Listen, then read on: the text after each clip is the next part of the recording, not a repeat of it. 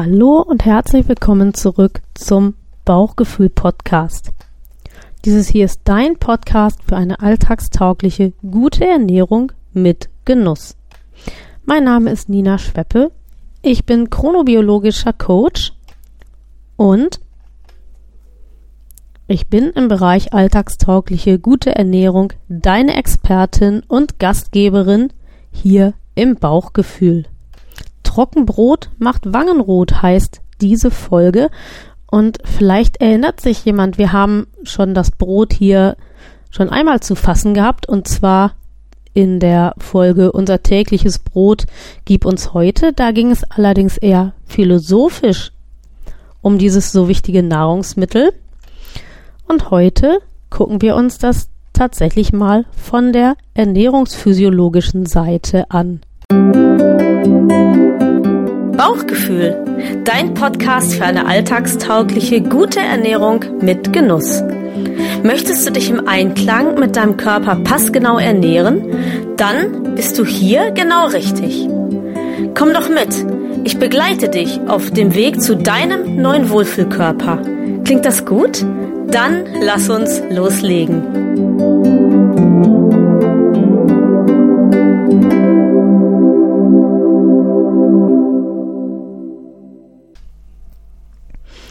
Trockenbrot macht Wangenrot, das hat meine Großmutter immer gesagt.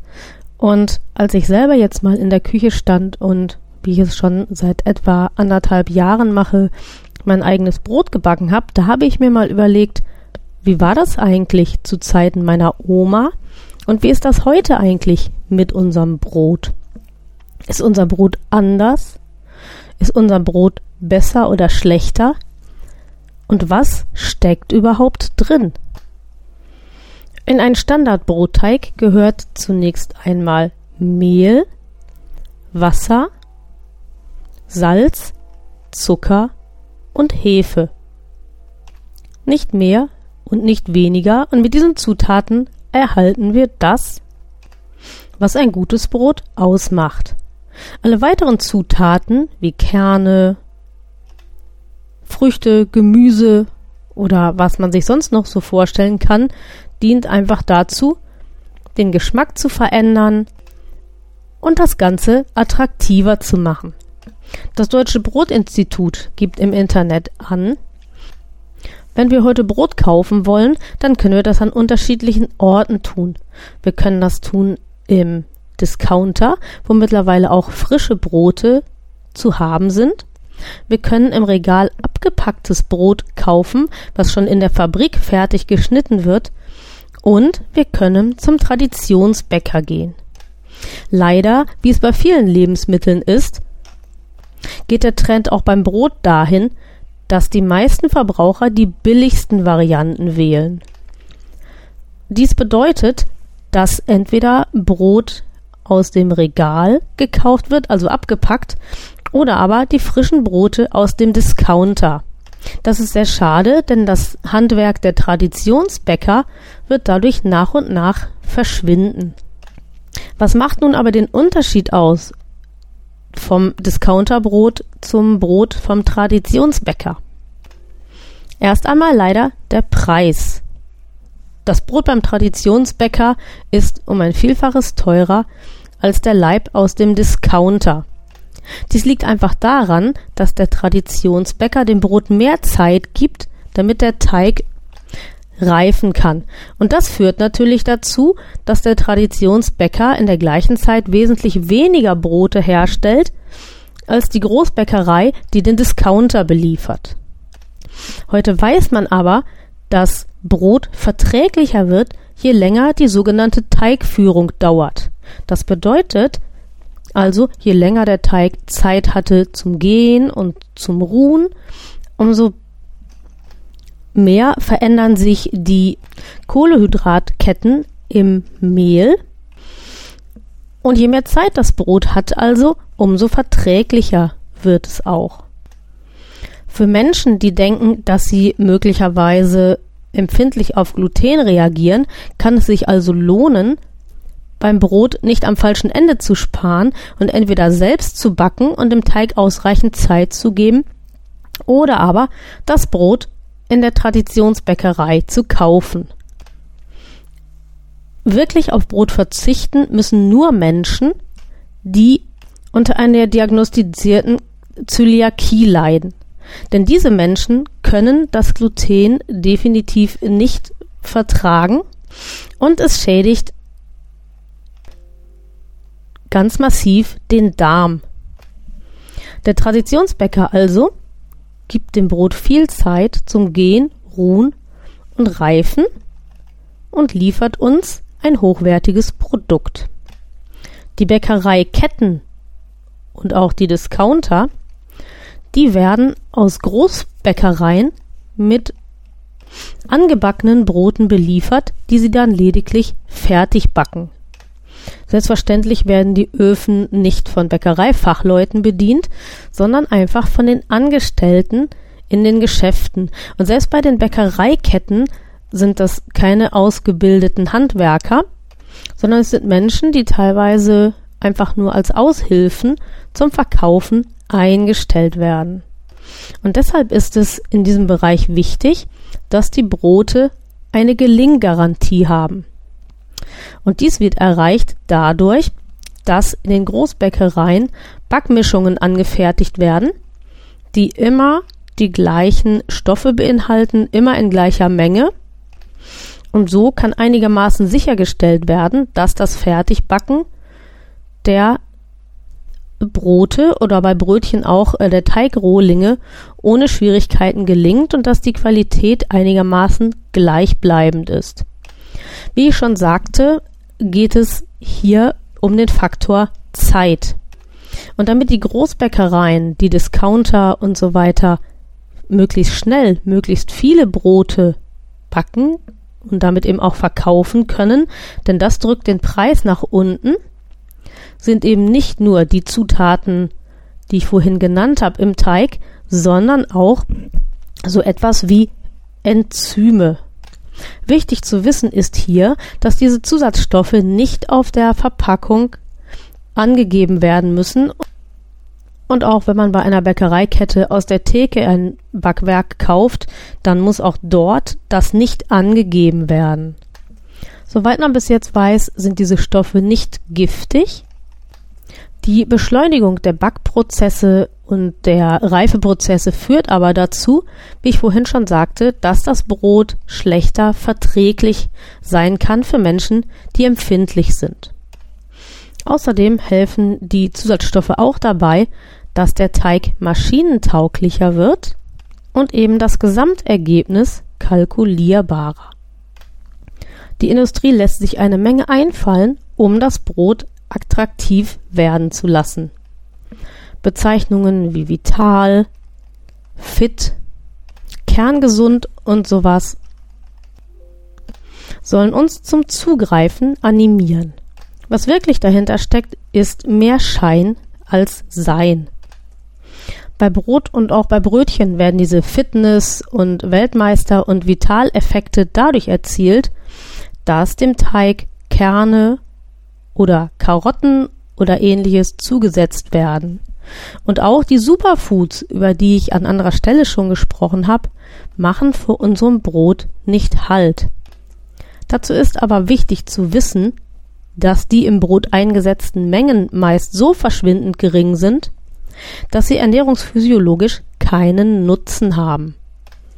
Zumeist handelt es sich um Weißmehlbrote, die eben durch die imagefördernden gesunden Zutaten angereichert wurden.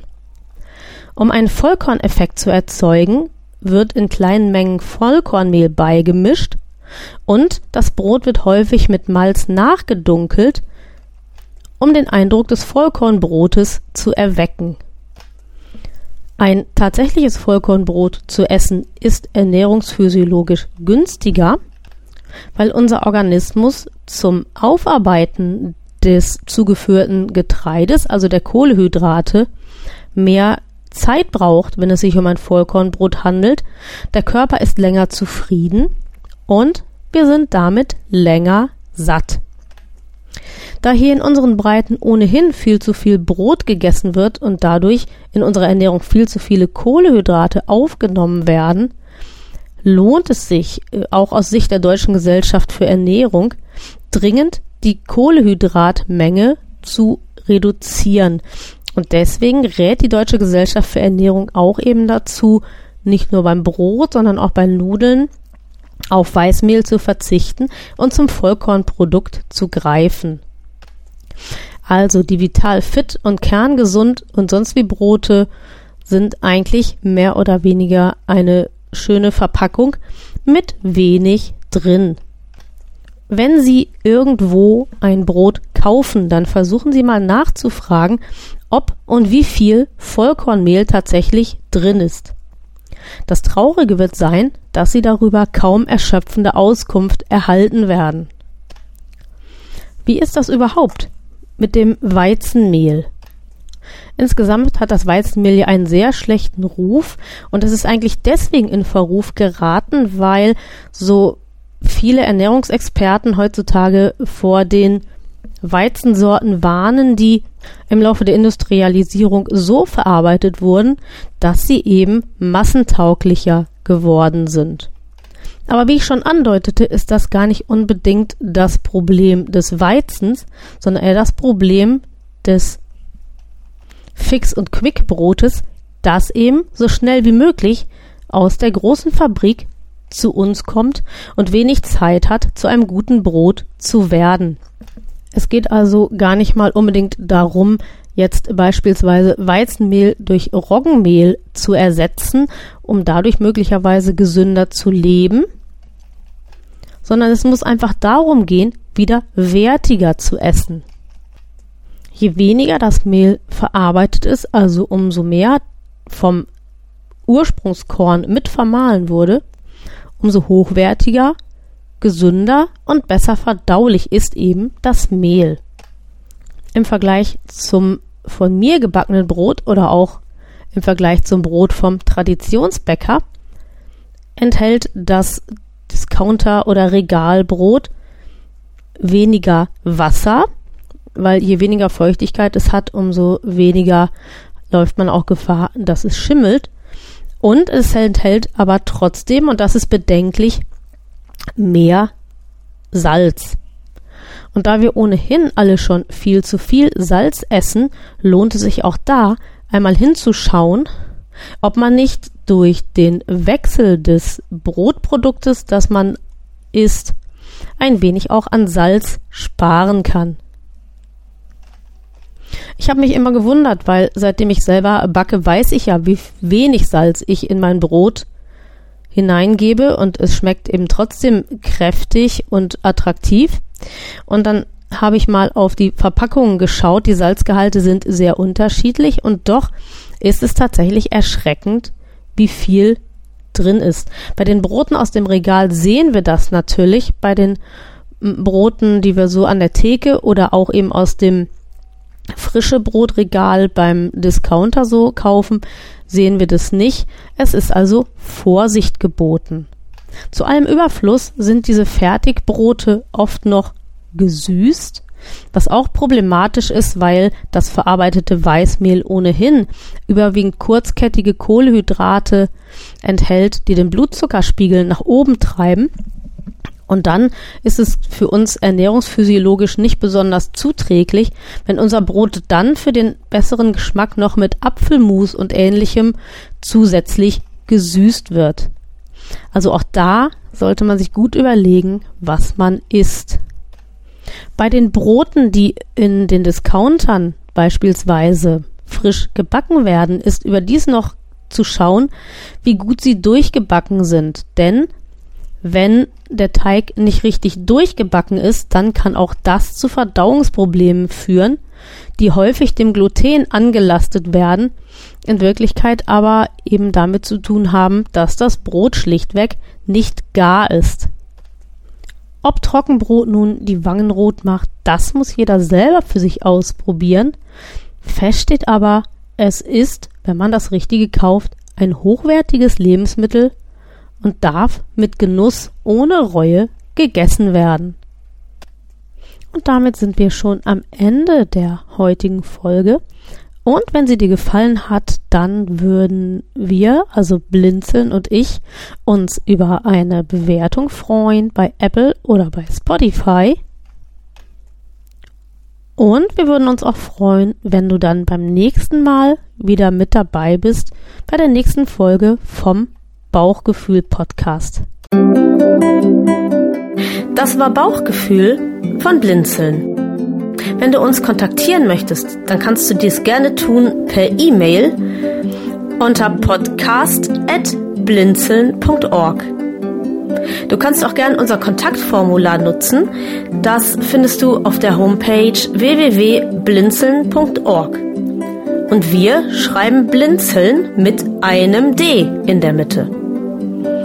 Möchtest du uns vielleicht einen Beitrag für den Podcast auf den Anrufbeantworter sprechen? Auch das ist kein Problem. Aus Deutschland wähle bitte die 05165 439461. Nutzer aus dem Ausland lassen einfach die erste 0 weg und wählen vor der 5 die 0049. Wir bedanken uns für dein Interesse und hoffen sehr, dass du auch dabei sein wirst.